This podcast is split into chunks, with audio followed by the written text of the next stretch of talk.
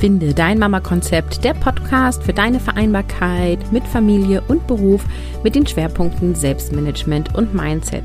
Heute spreche ich darüber, dass du zu viel Energie und Zeit verlierst, weil du zu oft im Säbelzahntiger-Modus bist. Moin und schön, dass du wieder da bist. Wir sind weiterhin in dem in der Special Woche sozusagen, wo es ganz viel zum Thema Selbstmanagement gibt und Selbstmanagement ist ja auch grundsätzlich eine große Säule bei Finde dein Mama Konzept. Sprich, wir sprechen darüber, wie du dich organisierst. Und ich sage immer und immer wieder, es geht nicht nur darum, eine gute Organisation zu haben, damit ähm, Vereinbarkeit gelingt und damit du ein cooles, geiles Leben hast.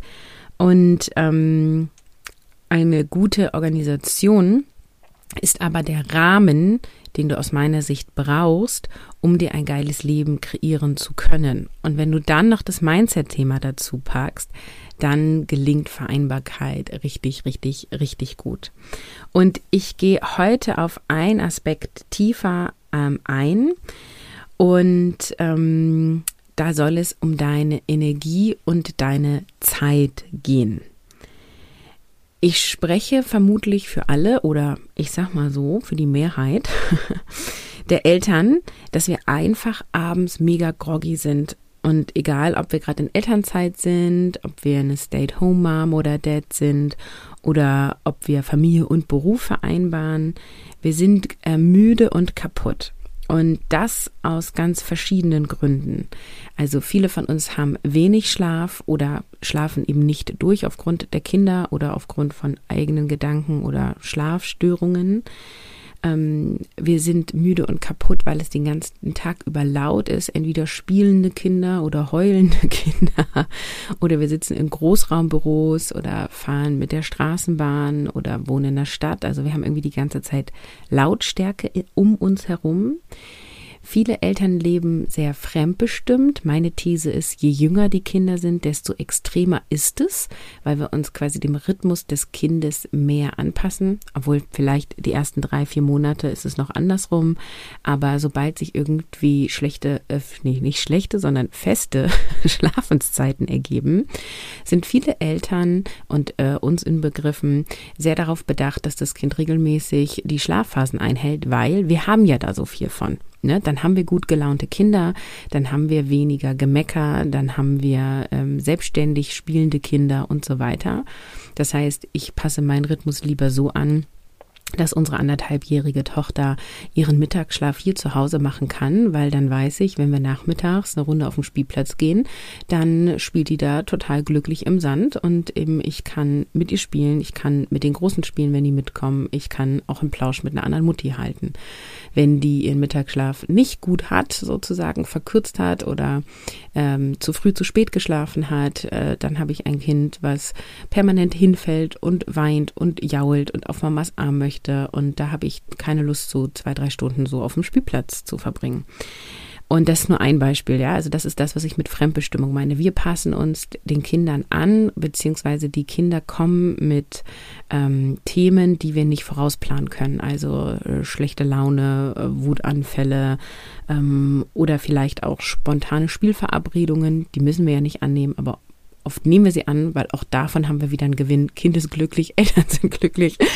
Also diese Fremdbestimmung kostet uns einfach Energie. Ja, es, äh, auch wenn wir davon überzeugt sind, hey, okay, dann mache ich das jetzt, aber es kostet uns Energie, permanent zu reagieren und Entscheidungen zu treffen. Ja, je mehr Entscheidungen du triffst, desto mehr Gehirnschmalz kostet dich das. Und das ähm, ist ein Aspekt, ähm, den kannst du vorbeugen. Also versuche so wenig Entscheidungen wie möglich treffen zu müssen. Also mach es dir so einfach wie möglich. Das fängt beim Kleiderschrank an. Ne? Wenn du zehn Pullis hast, ist die Entscheidung schwieriger, als wenn du nur zwei Pullis hast. Vorausgesetzt, alle zehn Pullis sind ungefähr gleich schön und bequem und so weiter. Also Entscheidungen treffen kostet uns Energie und je schneller und einfacher wir Entscheidungen treffen, desto weniger Energie kostet uns das. Das heißt, nicht zehn Minuten vor dem Kleiderschrank stehen, sondern anziehen und los. Und ja, das nicht nur bei den Klamotten, sondern auch bei allen möglichen Themen. Was wir essen, was das Kind anzieht, mit wem wir uns heute treffen oder nicht treffen, ob wir nun diesen äh, Schokoriegel kaufen oder den anderen und so weiter. Ja, dann sind wir abends müde und kaputt aufgrund von Stress, also viele Termine oder Stau und äh, knapp zur Kita kommen, um das Kind abzuholen oder vielleicht Streit mit dem Partner oder äh, wir wollen noch aufräumen, bevor der Besuch kommt. Ähm, also es gibt ja unterschiedliche Arten vom Stress, inneren und äußeren Stress. Ähm, beides macht uns müde und bedingt ja auch einander. Und bedürftige Kinder kosten uns viel Energie und machen uns müde, ähm, wenn sie zum Beispiel krank sind oder eben wenn sie nicht ausgeschlafen sind oder einfach mal einen schlechten Tag haben oder in einer Wachstumsphase stecken oder bei den älteren Kindern in den Ferien ist denen langweilig ähm, oder ähm, die können die Hausaufgaben nicht alleine machen oder müssen für einen Test lernen und möchten da deine Unterstützung. Also irgendwie dieses permanent abrufbar sein für die Kinder und gebraucht werden oder vermeintlich gebraucht werden, kostet dich Energie. Und genau, es gibt noch ganz viele andere Dinge, aber ich wollte hier mal so ein paar Beispiele nennen, damit du weißt, wovon ich spreche. Und ich habe jetzt schon öfter auch das Wort Energie benutzt und die Episode heißt ja auch so, ich rechne nämlich in Energie. Also wie viel Energie hast du der, wenn du morgens aufwachst? Wie viel Energie hast du, wenn du abends wieder ins Bett gehst? Und hier liebe ich dieses Bild, wenn du dir dich als Mensch vorstellst, wie eine Batterie oder ein Akku, ja, und du kannst dir richtig so einen Ladebalken vorstellen. Ähm, was lädt uns auf und was kostet uns Energie? Ähm, und auch so ein bisschen checken, bist du eher in Extrem unterwegs oder so Mittelmaß? Was meine ich damit? Also bist du so, wenn du dich auflädst, bist du dann 100% auf grün, also was lädt uns auf? Zum Beispiel guter Schlaf lädt uns auf, gute Ernährung, Bewegung, Natur, frische Luft, ähm, gute Gespräche, ähm, ein Saunatag, Massage lädt mich mega auf. Da komme ich 100% raus. ähm, also, ne, was, was brauchst du, um 100% aufzuladen? Und machst du diese Tätigkeiten? Oder machst du so kleine Tätigkeiten, zum Beispiel baden gehen, äh, was dich irgendwie 30 Prozent mehr auflädt, aber wenn du vorher auf 0 Prozent warst, bist du danach halt weiterhin erst auf 30 und nicht bei 100. Ja, und das gleiche eben auch in, in der anderen Skala. Also, was bringt dich zu 0% Energie? Also, was ist so der absolute Rotbereich? Wo wird es bei dir orange? Und ähm, wie oft befindest du dich in diesem Zustand? Und es gibt halt welche, die ähm, die Skala von oben nach unten durchhüpfen. Also, die sie wachen morgens auf und haben 100% Energie und starten in den Tag und bam, boom, bam, ne, und los geht's. Und morgens um neun, ja, ja, bei manchen auch später, aber ich kenne das noch so aus der Phase, mm, wo wir noch äh, einen Autofahrtweg zur Schule hatten, ein Kind im Kindergarten, das andere eben in der Schule, das dritte Kind war da noch nicht geboren und ich äh, 45 bis ähm, 60 Minuten Fahrtweg rein hatte nach Bremen. Ähm, da war ich dann morgens, wenn ich um neun äh, an meinem Büro angekommen war, einfach schon völlig groggy, weil ich irgendwie schon drei, vier Stunden wach war und nur am Machen und Tun war. Und dann bin ich zwar mit 100% Akku aufgewacht, aber ich war eigentlich auf der Arbeit, war ich dann eigentlich schon im orangen Bereich bei ungefähr 40%, würde ich sagen. Und dann hat mein Tag ja eigentlich erst so richtig begonnen, bürotechnisch betrachtet. Also du darfst dir diese Reflexionfragen stellen, wo befindest du dich in diesem Batteriezustand? Ähm, und welche Tätigkeiten füllen dich auf oder ziehen dir Energie? Und ähm, eben einfach auch zu schauen, ähm, wo fühlst du dich wohl ähm, also ist 100% Energie, ist das, wo du dich wohlfühlst oder bist du da schon drüber? Bist du da schon so, bam, boom, lass uns diese Welt retten, yeah. Und ähm, vielleicht doch nicht so dienlich für den Alltag. Ähm, oder sagst du 100% Minimum, 150 wären noch besser, ne? Genau, ich bin der 100%-Typ, wen wundert's? ich bin so eine kleine Energiekanone ähm, und ich habe nicht immer 100% zur Verfügung, aber ähm, das ist echt mein Wohlfühlbereich. 100% Energie ist mein Wohlfühlbereich, definitiv. So, wenn wir in Panik oder Angst sind, dann verlieren wir besonders viel Energie. Und jetzt sind wir beim Säbelzahntiger. Das erste Mal, dass ich auf diesen gestoßen bin, sozusagen, in diesem Stress-Energie-Kontext, war bei meinem Berufseinstieg als Kommunikationstrainerin in der Automobilbranche. Das ist also schon ein paar Jahre her, da war ich irgendwie Anfang Mitte 20.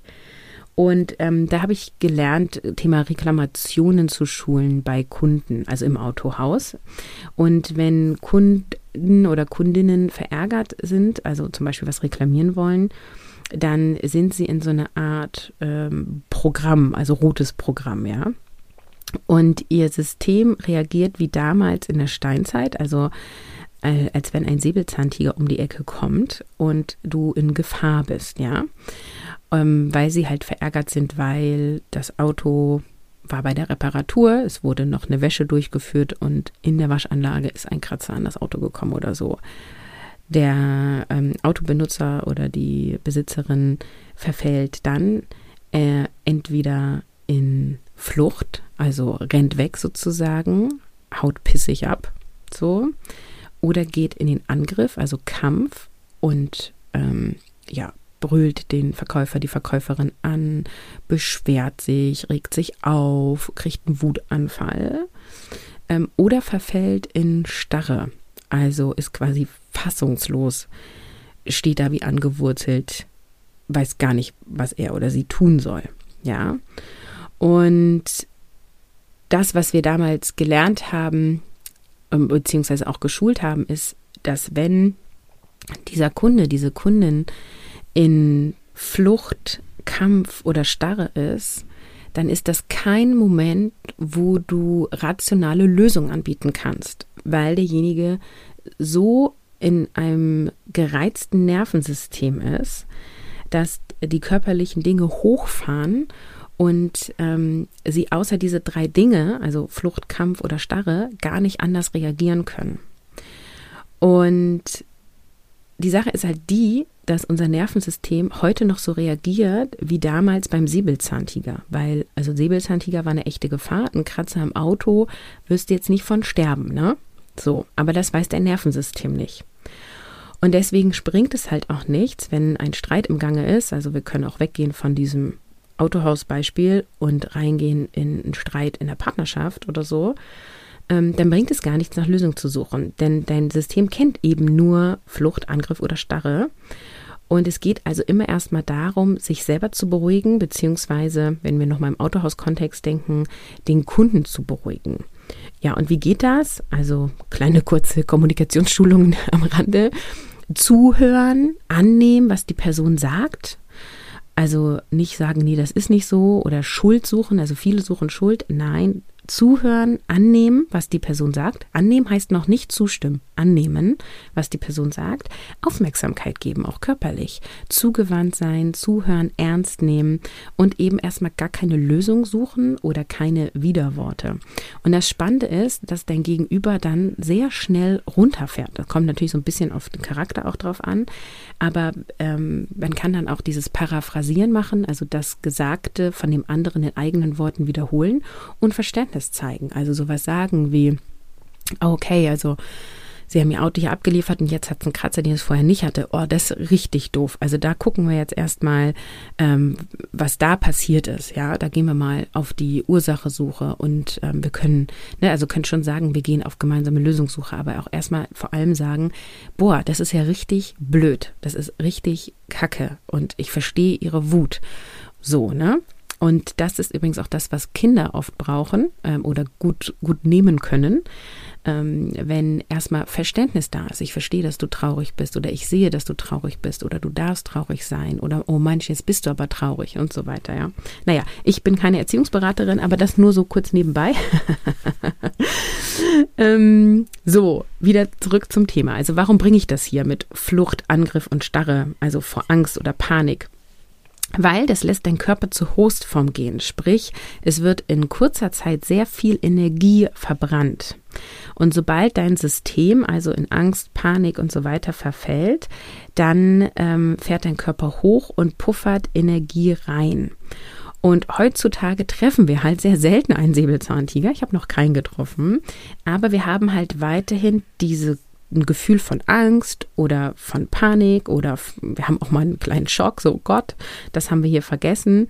Ähm, und das Nervensystem reagiert halt genauso wie damals. Also auch wenn es so vermeintlich kleine Dinge sind wie Ähm, du hast vergessen, die Kita zurückzurufen. Du hast das Lieblingskuscheltier von deinem Kind verloren. Dein Partner, deine Partnerin hat vergessen, die Feuchttücher, Feuchttücher vom Einkauf mitzubringen und das ärgert dich und macht dich wütend, weil dann musst du extra losfahren oder ihr habt eben nichts mehr zum Saubermachen beim Wickeln.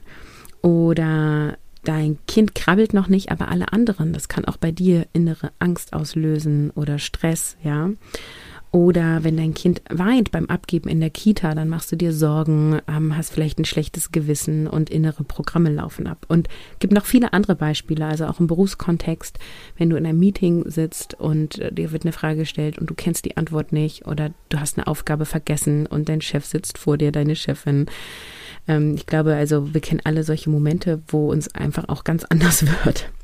Und unser Angstprogramm startet automatisch. Also, wie gesagt, dein Körper kennt keinen Unterschied zwischen dem Säbelzahntiger und dem vergessenen Lieblingskuscheltier kennt den Unterschied nicht und äh, du fühlst die Angst oder die Panik und dein Körper reagiert. Und tatsächlich ist es so, dass deine Verdauung dann geschwächt ist, dein Blutdruck sich erhöht und dein Herz schneller schlägt. Und genau, wir kennen das, denke ich, alle, wenn wir jetzt mal an so eine Meetingsituation denken am Arbeitsplatz.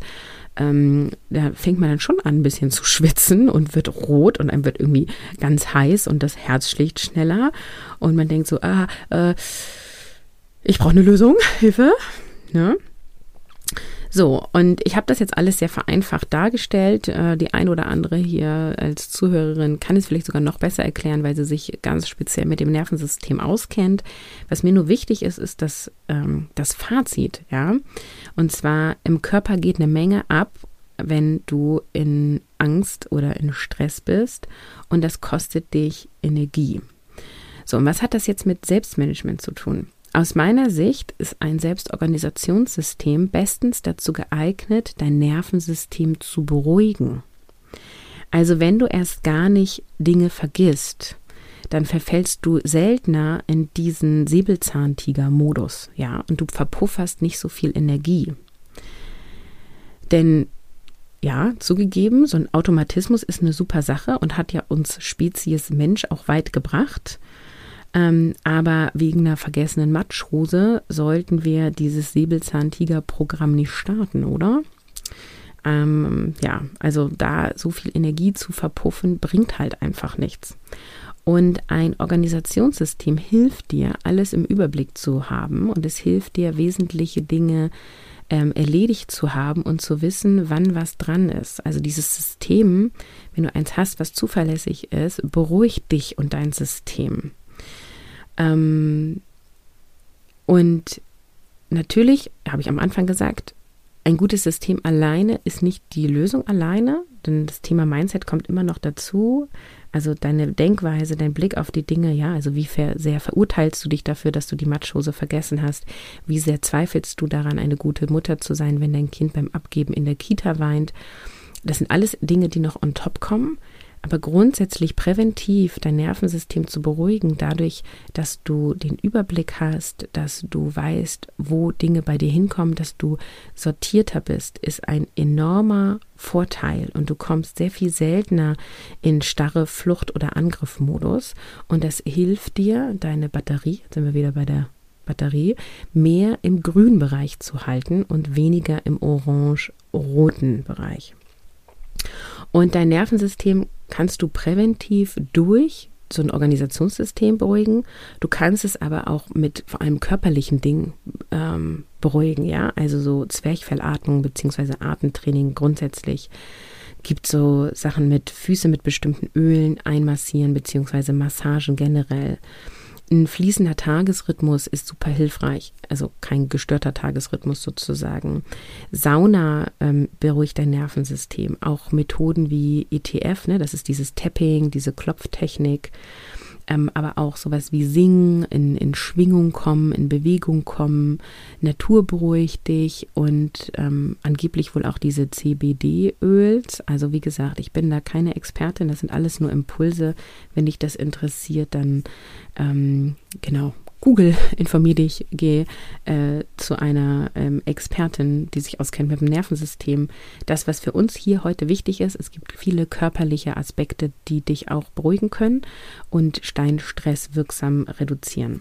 Und aus meiner Sicht ist es aber weiterhin so, dass die Basis ein anpassungsfähiges Organisationssystem ist. Denn dein Alltag ist nicht immer gleich und daher brauchst du, also kannst du nichts mit starren Plänen anfangen, sondern du brauchst eine anpassungsfähige Organisation. Und wenn dein Alltag an sich sinnig strukturiert ist und du auf Unvorhersehbares reagieren kannst, dann reduzierst du Stress schon präventiv. Und dein Alltag als Mutter oder Vater muss nicht täglich Stress bedeuten, ja. Also viele denken, naja, das ist halt so, wenn die Kinder klein sind und das wird ja dann besser und so. Ähm, ja, es wird anders, aber wird es wirklich immer besser? Ist auch so die Frage. Kommt auch aufs Kind und auf die Lebenssituation an. Und ähm, es muss nicht so sein, dass dein Alltag dir so, so viel Energie zieht. Und nein, ich mache hier keine schöne Welt. Es wird nicht so sein, dass du einmal ein geiles Organisationssystem aufbaust und nie wieder Stress hast. Aber es ist ein großer Faktor, der dir helfen kann, mehr Energie im Alltag zur Verfügung zu haben.